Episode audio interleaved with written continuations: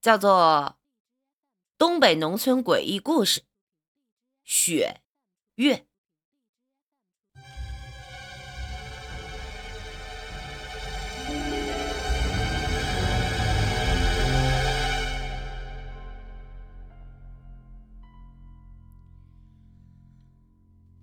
二姨最喜欢在夏天的夜晚看天空。农村的天很清澈，一条银带横跨中空，衬着一轮皎洁的明月，总能让二姨感到浩远和沉静。不过，农村的缺点呢，就是蚊子太多，个头又大，每次晚上看星星的时候，身上都要多几个红肿的大包。这个情况。在姥姥家装了玻璃以后，彻底改善了。这还是邓姑姑提醒的，说好些农村啊也能装玻璃窗了，不过镇上的货并不多，得预定，而且买回来多大就得按照多大的安装窗户框啊。当时是没有上门服务说量尺寸的，没安玻璃窗之前吧，二姨家一直糊的是窗户纸。什么叫窗户纸啊？这个你们就长知识了啊！在东北老农村的时候啊，就是用这个牛皮纸浸上豆油，这样呢就能透亮了，还能防雨。说个题外话啊，东北三大怪啊，大姑娘叼烟袋，窗户纸糊在外，养活孩子吊起来，这三怪有很多人不太知道。如果有人，不知道，想知道咋回事咱们故事之后再讨论啊。不过呀，这个姥姥的眼睛一直不大好，也希望家里亮堂堂的，就狠了狠心，让姥爷去镇上弄了两块玻璃窗。就这样，姥姥家是李家屯儿第一个安上玻璃窗的。开始只是一个屋里安了一块，其余的地方还是用窗户纸。就这样，已经很好了。可以从玻璃窗里看见院子里来了什么人，屋里的光线也一下子明亮了许多。更让二姨高兴的是，她可以透过透明的窗户看外面的夜空了。于是，二姨睡觉的方向与大家都是相反的，人家呢是头朝着炕沿儿，她是脑袋朝着炕上的窗户。只要躺下，就可以透过东屋的窗户看到外面明亮的夜空。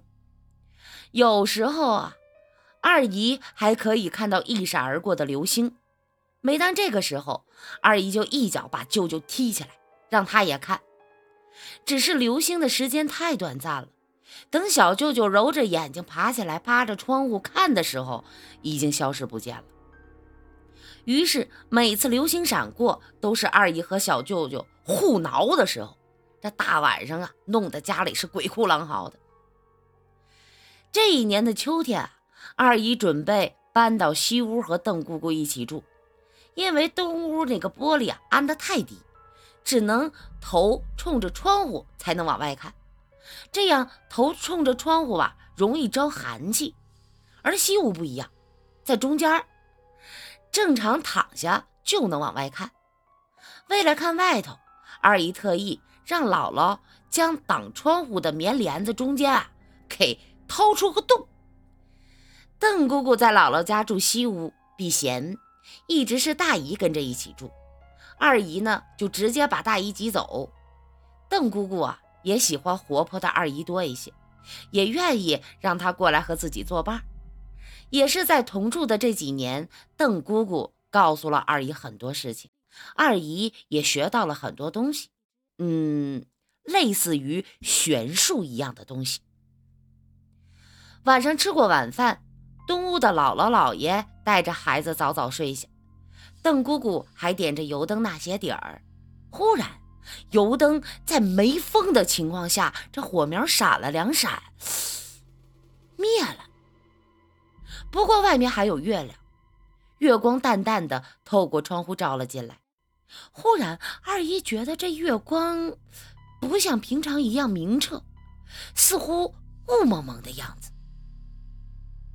邓姑姑拿着火柴点燃了油灯，又从头上拔下银簪子挑了下灯芯儿，接着纳鞋底，一不留神就扎到了手。邓姑姑似乎感到了什么。就右手掐起来，嘴里念念有词，忽然就像受到惊吓似的握住了手，然后惊慌的上炕向窗户外望去。外面的月亮，那是怎样的月亮呢？二姨没有办法形容，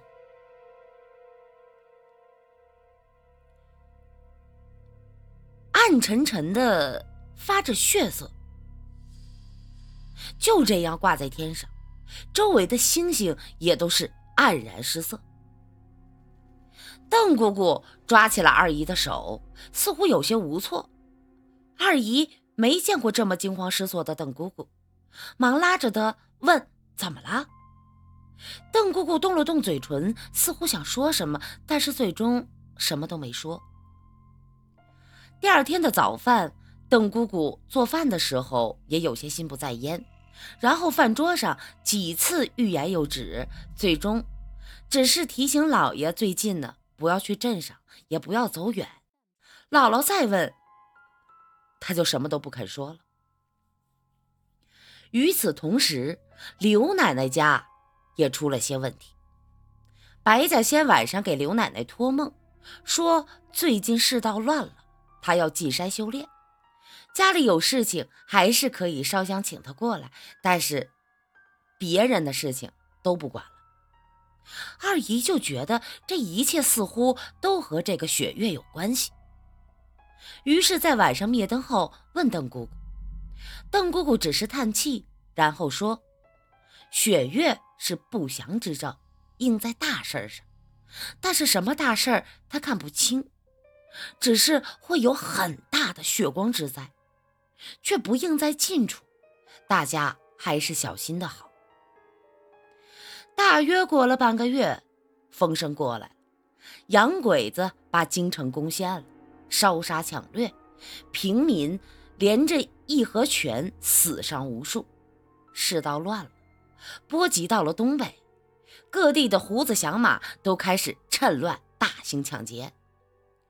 虽然姥姥家的屯子住的偏僻，但是从省城来乡下投奔亲戚避风头的人明显多了起来，也带来了更多的线下局势的消息。老爷只是个普通的农民，吃饱穿暖的想过太平日子，并不多关心局势。但是这些事情的影响已经是疯涨，这个经济啊已经是萧条的不行，钱越来越毛，于是全家又开始紧巴巴的过日子。二姨又瘦了下来。二姨说，她还见过一次雪月，是在三年自然灾害的时候，也是这样的毛月亮，她就知道。国家又要出大事儿，我不知道这个是否有依据可查，还是当时只有李家屯儿出现了这样的天象，他看到了？别人有没有看到呢？现在已经无处可问，但是二姨描述的这轮月亮，却还是让我恐惧至今。